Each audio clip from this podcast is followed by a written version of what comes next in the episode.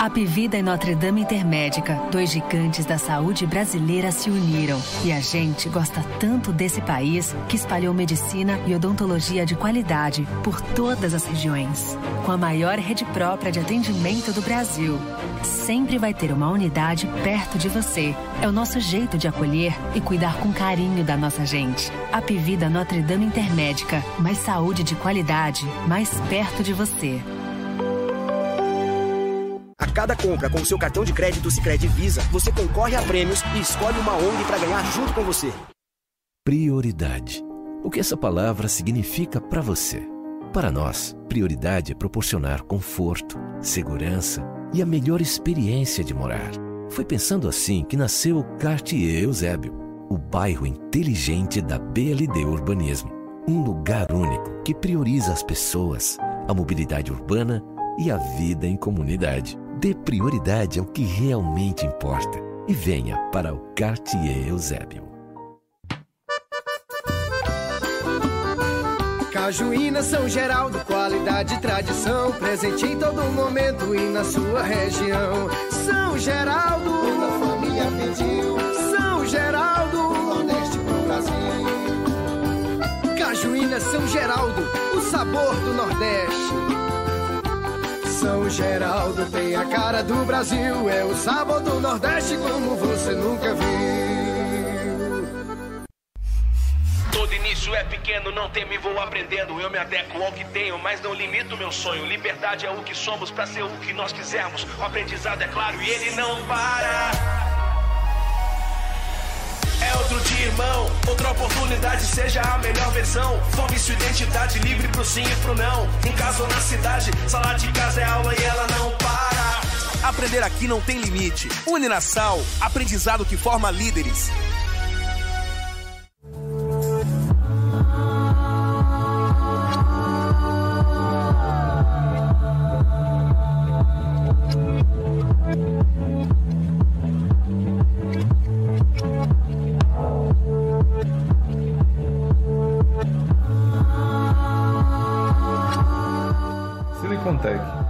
21 anos levando o que existe de melhor em tecnologia e informática até você.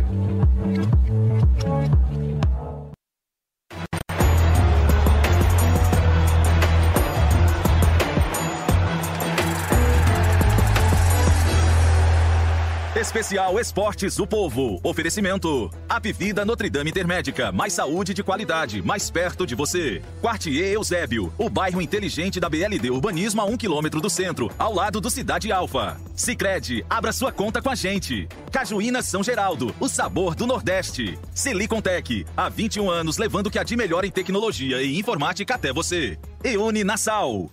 Este podcast é uma realização do povo. Cruzou, bateu, vai marcar, pontou, atenção, disparou! E é gol!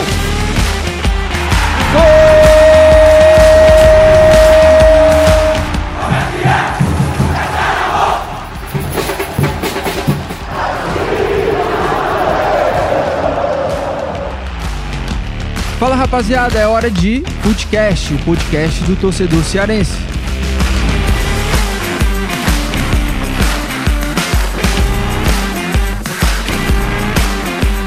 Vem que vem com a gente, Footcast na área para mais um episódio. Estamos aqui, 17º dia de Copa e 17º programa de Footcast aqui. Portugal goleou, avançou e a Espanha, meu amigo, ficou pelo caminho.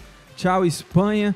Só em 2026 agora, né? E Marrocos é a grande história do dia, né? Porque eliminou a Espanha nos pênaltis, um jogo que na, nos 90 minutos e depois ali na prorrogação, um jogo bem ruim, né? Bem chato até mas nos pênaltis teve aquela emoção. Marrocos, o goleiro, pegou tudo, né? O Bono pegou tudo e ainda teve a cavadinha do Hakimi ali para para ficar um negócio bonito e classificação do Marrocos e o Portugal atropelou a Suíça 6 a 1. E no programa de hoje a gente vai falar muito sobre esses dois jogos e também já projetar um pouquinho aí das quartas de final, quartas de final totalmente definida, chaveamento, tudinho, e a gente vai abordar muito Hoje comigo, Lucas Mota, Matheus Moura e Ara Costa aqui também para a gente debater. E aí, o que, que, vocês acharam? Vamos, vamos começar aqui já falando dessa goleada, né? Foi o último jogo, acabou agora.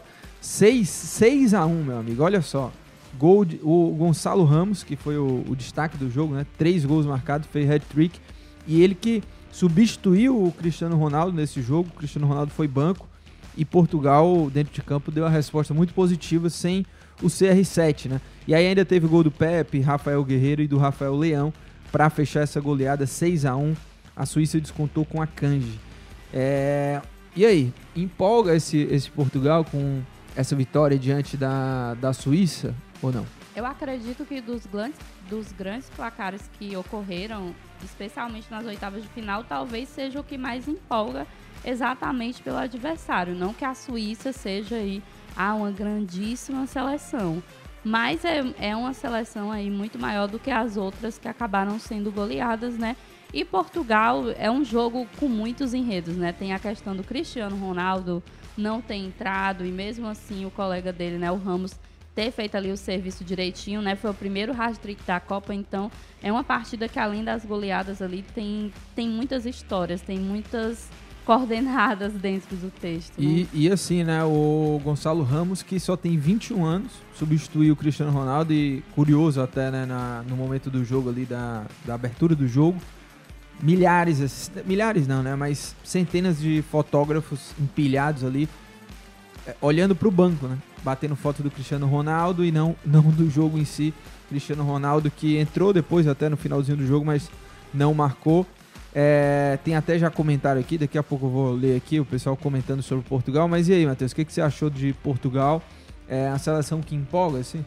É, Sobre essa questão do Cristiano, até que a- o foco, né, apesar do jogo, teve um foco muito grande no banco.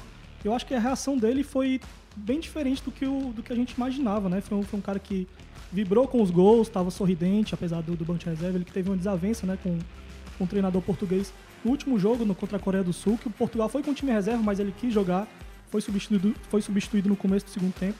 E quando saiu, saiu reclamando, então por isso que o treinador colocou ele no banco hoje. Mas a reação dele no banco de reservas foi uma reação assim, bem, bem positiva, né? É, apoiou o time, né? Apoiou Até time. como um, um, vamos dizer assim, um assistente ali do treinador, né? Dando muita moral pro pessoal.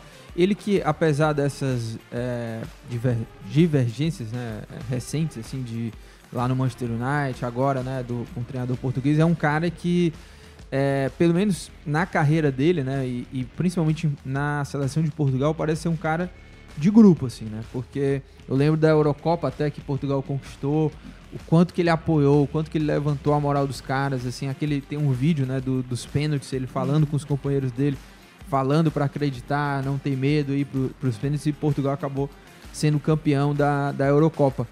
É, eu, assim, né, Portugal, essa geração de Portugal, sem dúvidas, é uma das mais talentosas da- das últimas gerações, assim, de Portugal, né? E, de fato, tem, tem sim sua chance nessa Copa. Portugal que não tem, né, nenhum Mundial.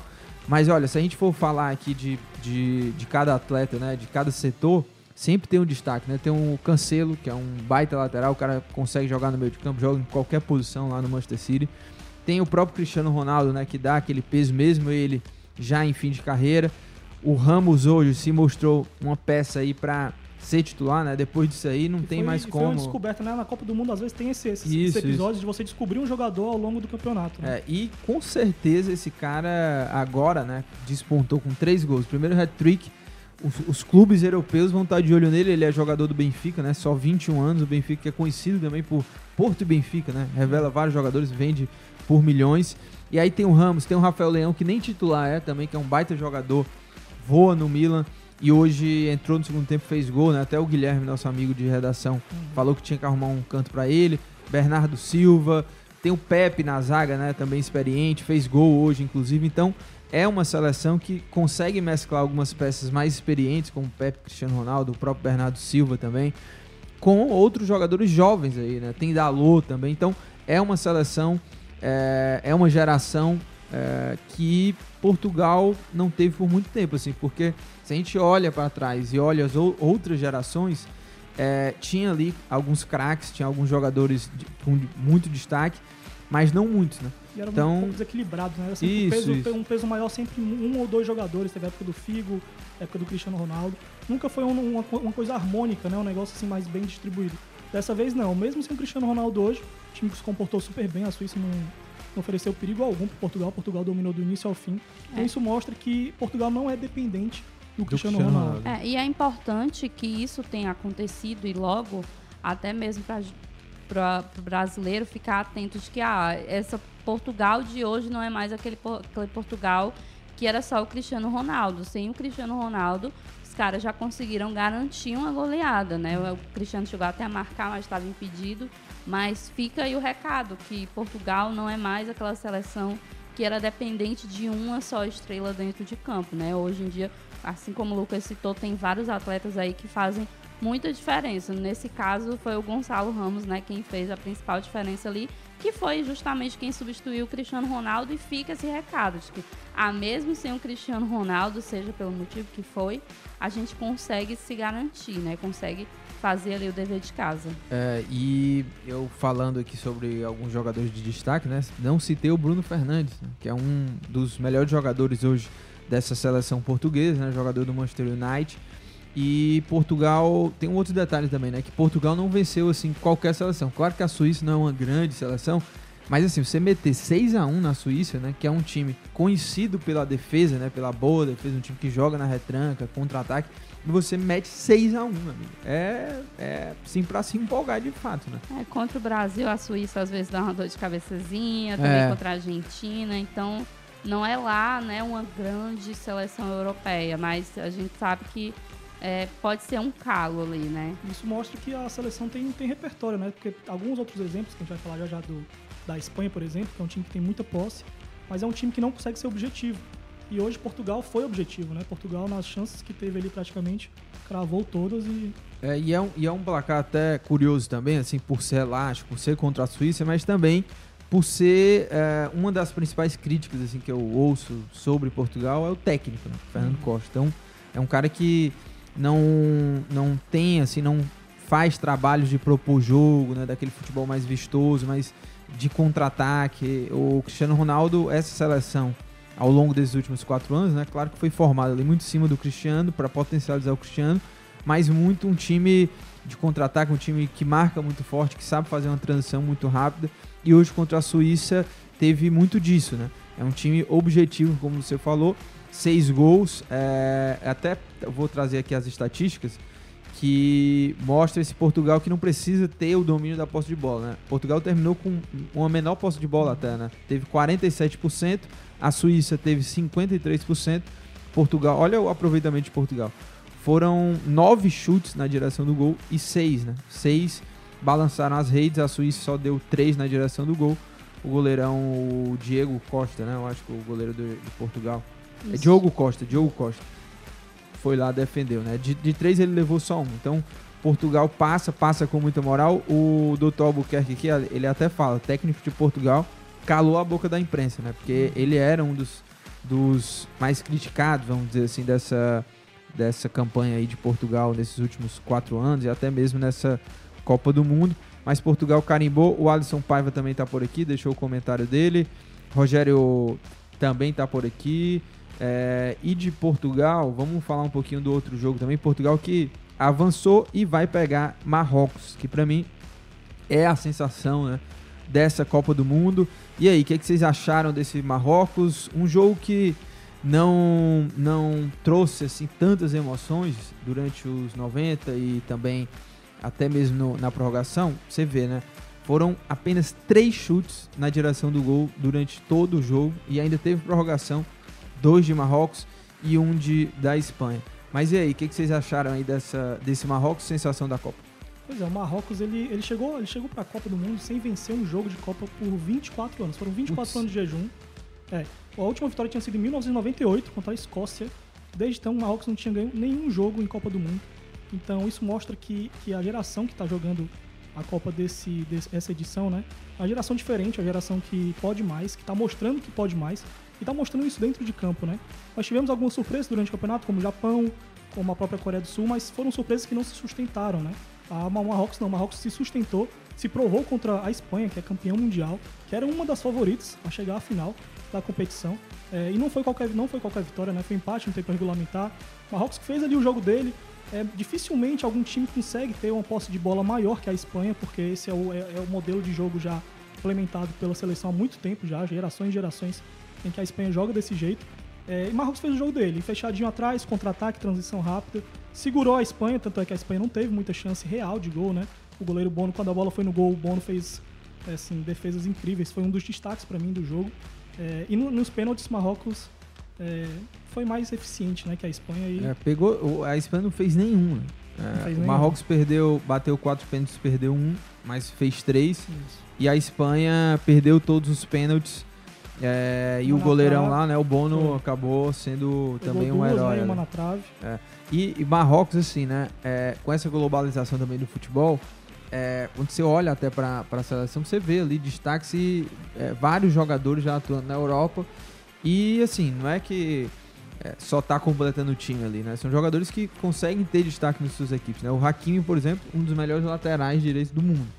O Ziyech é um baita jogador e é curioso até a história dele, né? Porque tava fora da seleção, tinha brigado com o treinador, saiu o treinador, o novo passou a chamar ele e o cara tá sendo aí um dos destaques desse Marrocos aí. Assim como há outros jogadores também, né? O Nessiri, é, tem um lateral que joga no, no Bayern de Munique também. Então é uma seleção encaixada, uma seleção que vai dar trabalho ainda, né? Vai pegar Portugal e eu acho que vai ser um, um jogo interessantíssimo. Eu até comentei no, no Esporte do Povo que tem também uma rivalidade aí, né? Porque Marrocos é bem perto ali da, da parte é, da península ali, né? Da, da Europa com Portugal e Espanha. E há uma grande rivalidade, né? Então o Marrocos já bateu a Espanha e agora vai enfrentar Portugal, que é considerado outro gigante europeu e quem sabe aí, né? Marrocos possa despachar mais um europeu, né? É, e falando dos números do Marrocos, né? O Marrocos começou num grupo que não era tão fácil. Eu, eu acho que talvez se a gente tivesse palpitado. E passou em ninguém primeiro, né? teria palpitado que o Marrocos iria passar num grupo que tinha Croácia, Bélgica e Canadá, né? Croácia, inclusive, que é o próximo adversário do Brasil. E o Marrocos passou em primeiro, né? Ou seja, não, não tinha perdido, né? Foram duas vitórias e um empate. Então, fez uma, umas oitavas de final ali bem consistente. Não foi aquela coisa de, ah, passou muito mais pela falta de eficiência dos outros. Não, ela realmente fez o dever ali na primeira etapa. E eu sempre gosto, assim. Eu sei que as pessoas às vezes querem ver camisas mais pesadas nas, nas próximas etapas da Copa, e claro que é até mais atraente. Mas eu acho essa, esse tipo de história muito mais cativante. Uma Sim, seleção que as pessoas não davam tanto crédito e aí ela ir crescendo durante a competição. Eu acho que provavelmente para os torcedores lá isso já é quase como se fosse um título, porque realmente não você não tem uma empolgação quando uma seleção dessa entra numa Copa. Não, não há empolgação, é aquela coisa, ah, que legal que a gente está participando. Então você chegar ao ponto de, uma, de umas quartas de final, né? Onde você vai pegar aí um Portugal.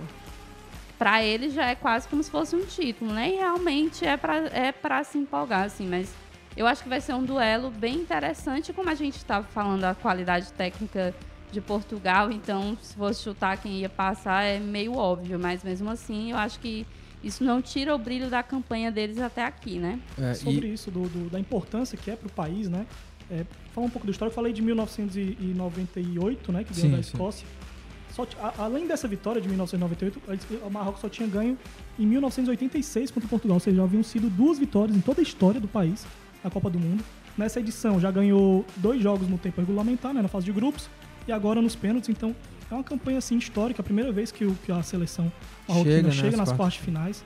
E tem uma história legal que é do, do Hakami, né, que foi quem Sim. bateu o pênalti ali, o último pênalti que garantiu a classificação de cavadinha, com requintes Sim, de crueldade, É, né?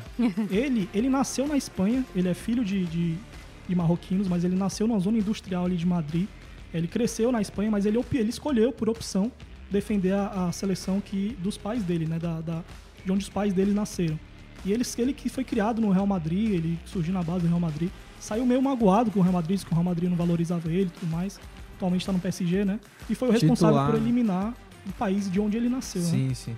E, e assim, a- o- tem até um comentário aqui do Alisson falando assim: olha, a seleção que joga o melhor futebol, segundo o Luiz Henrique, né, o treinador da, da Uhum. Espanha, só venceu a poderosa Costa Rica? Como assim, né? Ele, ele ironiza aqui a Espanha. É, o, deixa eu ver o que mais aqui. O Rogério fala que o Brasil deixou de aplicar uma das maiores goleadas da, da, da Copa, né? Desacelerou demais. Eu, eu também acho. Eu, eu me empolguei, né? Falei que ia ser Sim. 8 a 0 até. mas o Brasil tirou o pé. É, e deixa eu ver o que mais aqui. O, o, o André Araújo tá perguntando do, do Minhoca, né? Hoje o Minhoca tá na, na folga dele, né? Deve estar trancado lá no, no quarto dele. Daqui Ah, a pouco ele aparece é, aí comentando, é. né? Ele adora ficar jogando hate na gente Verdade. quando ele tá de folga. A, a Ana Fontinelli disse que Portugal vem forte, grande atuação, e a Espanha, que decepção, foi, foi eliminada pelos gols perdidos. O Brasil sofreu para vencer a Suíça e hoje Portugal deu um show aí, né? O Ângelo também fala que merecia ter sido um, um 7 a 1 né? Mas não aconteceu, foi 6 a 1 ali, Portugal mandou muito bem. Agora, deixa eu abrir aqui pra gente já falar sobre o chaveamento, né? Foi definido o chaveamento das quartas de final. Agora, amanhã, dia 7 e dia 8, né? Não vão ter jogos, só volta na sexta-feira, mas lembrando que vai ter Footcast, tá? A gente vai estar aqui no mesmo horário, por volta das 18 horas, falando também muito de Copa do Mundo. Sexta-feira, que volta aí as, os jogos da Copa, tem Brasil e Croácia a- ao meio-dia. Depois tem Holanda e Argentina às 16 horas nesse mesmo dia. Lembrando que é o chaveamento, ou seja, os vencedores dessas partidas vão se enfrentar na semifinal desse lado da chave. E aí na, no sábado, dia 10, que acontecem as outras partidas, e aí do outro lado do chaveamento, Marrocos contra Portugal ao meio-dia e Inglaterra contra a França às 16 horas. Né? E aí, claro, né, os vencedores dessas partidas também se enfrentam. E aí o que, que eu pergunto pra vocês é o seguinte. é, E aí, que que quem, que, quem que vocês acham que vai, vai dar aí na, na semifinal aí? Dessa, do lado da chave do Brasil, né? Do lado do Brasil, É, eu acho que a Argentina chega. Acho que a Argentina passa da Holanda. é, eu também acho que a Argentina vai Vai passar. eu acho que vai ter um clássico aí no, na Mas vai ser um baita jogo, viu? Vai, vai Porque jogão. Eu acho que são duas equipes que, é, em termos de elenco, assim, pelo menos pra mim, estão ali niveladas. Mas a Argentina tem o Messi, né? E o Messi tá jogando muita bola. Ah, mas são duas seleções organizadas e que vai ser, vai ser aquele jogaço. Pra mim, se, se for um daqueles jo- jogos, né? Mais ou menos, vai ser decepcionante. Porque são duas seleções que também passaram muito bem. E aí, até é, das seleções que passaram de fase, acho que a única que não convenceu tanto, que não jogou tão bem, foi Croácia, né? Foi a seleção da Croácia. Você pode também colocar no bolo aí Marrocos, porque também não fez uma grande partida no, no tempo regulamentar. Mas eu coloco aqui principalmente a Croácia, porque a Croácia era a favorita contra o Japão e não, não conseguiu, né? Mas essas outras seleções envolvidas aí, e a gente falando aqui de Holanda e Argentina, jogaram muito bem no mata-mata, né? A Argentina foi bem contra a Austrália, levou um gol, mas levou até um sufocozinho, né? No final, mas domi- tinha dominado, assim, no geral foi superior à Austrália, o Messi fazendo gol, o time encaixado, poderia ter sido até mais se o Lautaro tivesse pelo menos feito um gol, né? E a Holanda também. A Holanda que passou, né? Passou com vitória por 3 a 0 né? E é um time também que tem uma transição muito rápida, uma transição muito perigosa. A Holanda sabe fazer esse tipo de jogo. Então a Argentina, a gente imaginando uma Argentina mais agressiva, né, contra a Holanda. A Holanda sabe também é, contra-atacar muito bem. E eu acho que isso pode também ser um perigo aí para a Argentina, mas meu palpite também tá na Argentina. Como é que você vê esse, esse duelo, né? Argentina e Holanda também. É, eu acho que é bem provável que vá ser na semifinal Holan- é, Holanda. Brasil e não, desculpa. Argentina. Brasil e Argentina. Mas com relação ao duelo Holanda e Argentina, eu acho que talvez, como o Lucas lembrou aí, a a Argentina passou da Austrália, mas teve todo aquele drama no final. Sim. E é, tá muito no sangue da Argentina viver partidas dramáticas, né? Inclusive, uma das mais dramáticas das últimas Copas foi justamente diante da Holanda. Então, eu realmente não acho que vai ser um jogo fácil para a Argentina, embora eu acho que a Argentina vem numa Copa crescente. Ela começou com as expectativas baixas depois do primeiro jogo, no caso, por conta da derrota, e ela foi evoluindo aos poucos. Eu acho que o Scaloni, ele tá mudando alguns conceitos que ele trabalhou no meio das eliminatórias, durante as eliminatórias que são preparação. Então eu acho às vezes que é um pouco preocupante certas decisões que ele toma, talvez possa complicar a Argentina, embora, né, a gente fala muito aqui de futebol sul-americano, vocês sabem que eu gosto bastante do trabalho do Scaloni, mas eu vejo ele se contradizendo um pouco durante essa Copa. Então eu não acho que vai ser um duelo fácil para a Argentina, né? Assim, com Brasil contra a Croácia, como o Lucas falou, a Croácia em nenhum momento empolgou nessa Copa, mas é aquela coisa, é quarta de final, né? E é contra o Brasil, que é pentacampeão. Então eu acho que a Croácia vai entrar sabendo com quem ela vai lidar, né? Então ela vai tentar ali dificultar a vida do Brasil. Eu acho que vamos ter muitas, muitas emoções em Holanda e Argentina, mas eu acho que quem passa mesmo é a Argentina e eu acho que a gente vai ter um clássico aí, né? Brasil e Argentina. Vai ser, vai ser um negócio maluco. E você falou assim, da. Ai, pode ser decepcionante se não for um clássico muito bom. Sempre que vale título ou vaga, não tem como um Brasil e Argentina ser ruim. Às vezes é um Brasil e Argentina é ruim quando é eliminatórias sim, ou sim. alguma coisa do tipo. Mas ainda mais sendo a última Copa do Messi, como você falou, né? O Messi está indo super bem, exatamente por ser a última Copa dele. Então eu acho que vai ter toda aquela coisa, o Neymar voltando, então também vai querer mostrar serviço. Então, assim, é o enredo que eu acho que seria muito bom, né? Seria, seria muito e, legal. E, e, ainda vai ter esse duelo, né? Neymar e Messi aí, que em, em, no ano passado teve, né? A Argentina foi campeã da Copa América. E aí do outro lado tem esses dois duelos, Marrocos contra Portugal. Portugal, claro, é o favorito. E apesar de ter sido uma goleada, né, não acho que vai ser um atropelo. Assim, acho que vai ser um jogo difícil para apostar né, no Pitaco, apostaria em Portugal, mas vai ser um, um grande jogo. Assim, eu acho que o Marrocos pode dificultar muito mais do que a Suíça tentou fazer. Né? A Suíça foi atropelada assim, por Portugal e também Portugal teve uma noite assim inspiradíssima, né? Aproveitamento lá em cima de nove chutes a gol, você meteu seis, né? E do outro lado, que é esse jogão aqui também, Inglaterra e França, baita jogo, hein? França favorita, mas sei não, hein? Esse é. jogo aí. É um jogo apertado para a França. A é. França que chega aí, eu acho que ao lado do Brasil, umas seleções mais regulares, né? Teve um jogo que jogaram com um time alternativo, tanto a França como o Brasil, e ambos foram derrotados. Mas com os times titulares, eu acho que a Brasil e França foram os times mais regulares até agora, né?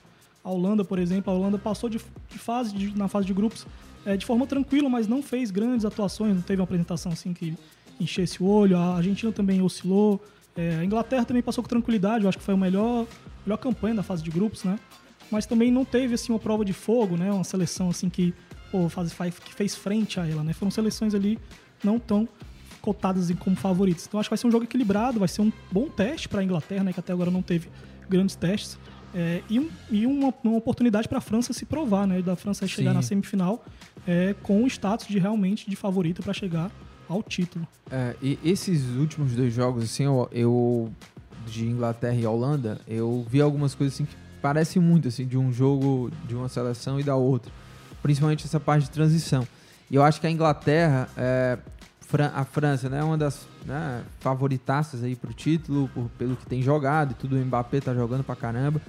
Mas eu acho que a Inglaterra pode dificultar assim, muito essa, a vida da França por essa parte tática. Claro que tem muitas críticas ao treinador, né, o Southgate, mas é, tem alguns componentes na Inglaterra que eu acho que pode dificultar um pouco mais para a França, né? A parte do, de sistema defensivo, assim, é um time que consegue se defender bem, é um time que na bola aérea é, consegue ir bem também.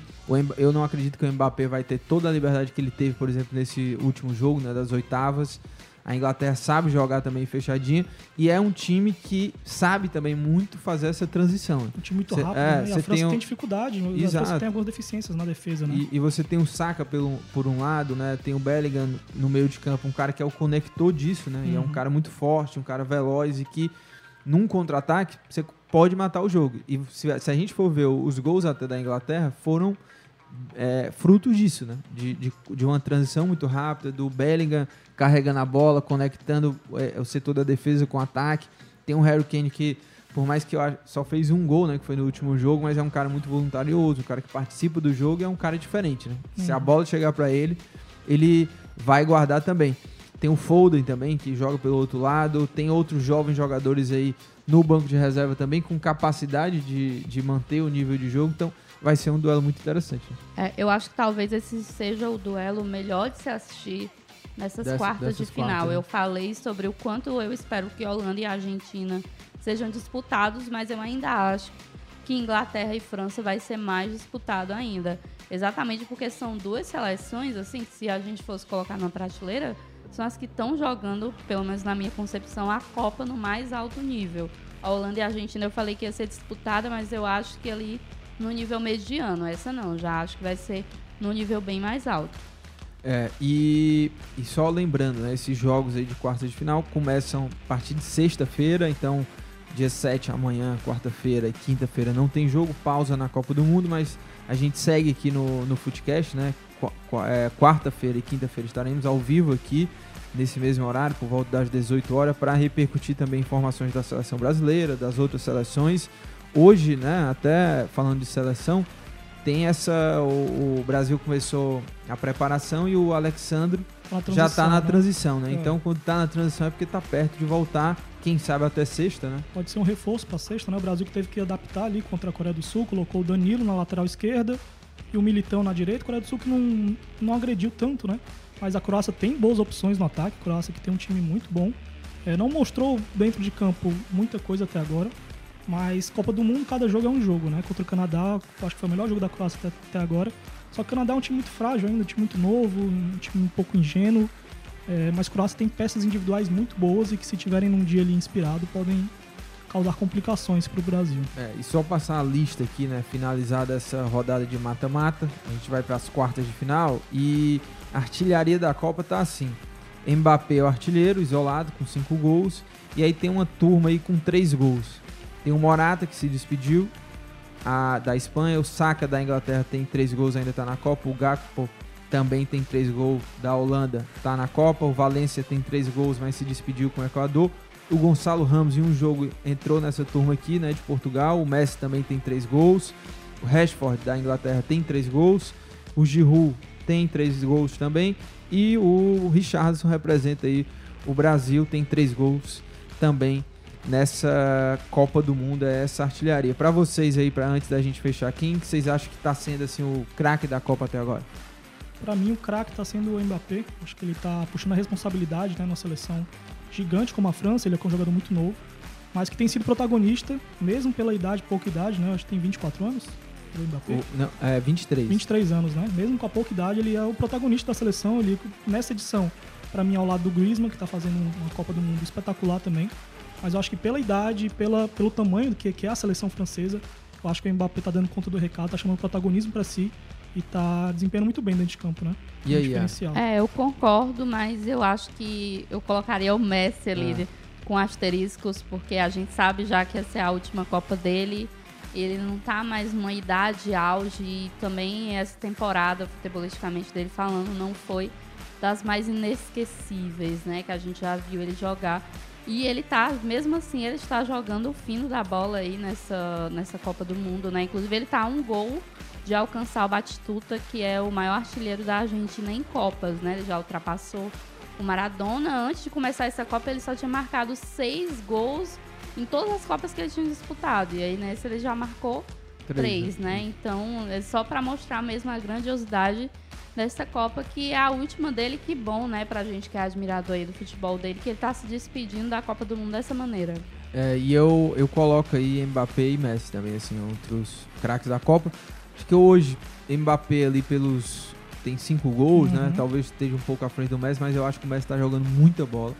E tá levando a Argentina. Assim, Tem né? todo um simbolismo É, também do Messi, né? exato, exato. E aí, assim, né? Ainda tem ainda muita Copa pela É. frente, né? Vamos ver o que, que vai acontecer também. Vai que, né?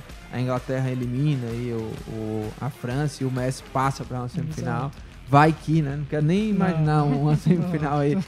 Brasil e Argentina. Mas é isso, meus amigos. E olha, é, vou reforçar mais uma vez aqui o convite.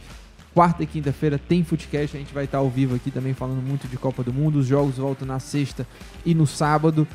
Nas quartas de final aí de Copa do Mundo. O Brasil enfrentando a Croácia. Se passar, né? Vai pegar Holanda ou Argentina. Então tem muita Copa pela frente, tem muita história ainda pra gente contar.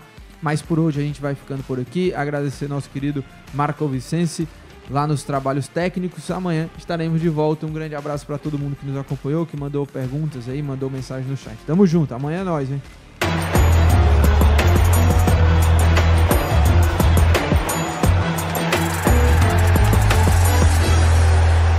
Especial Esportes o Povo. Oferecimento. Apivida Notre Dame Intermédica. Mais saúde de qualidade, mais perto de você. Quartier Eusébio, o bairro inteligente da BLD Urbanismo a um quilômetro do centro, ao lado do Cidade Alfa. Sicredi, abra sua conta com a gente. Cajuína São Geraldo, o sabor do Nordeste. Silicontec, há 21 anos levando o que há de melhor em tecnologia e informática até você. E Uninasal, o aprendizado que forma líderes.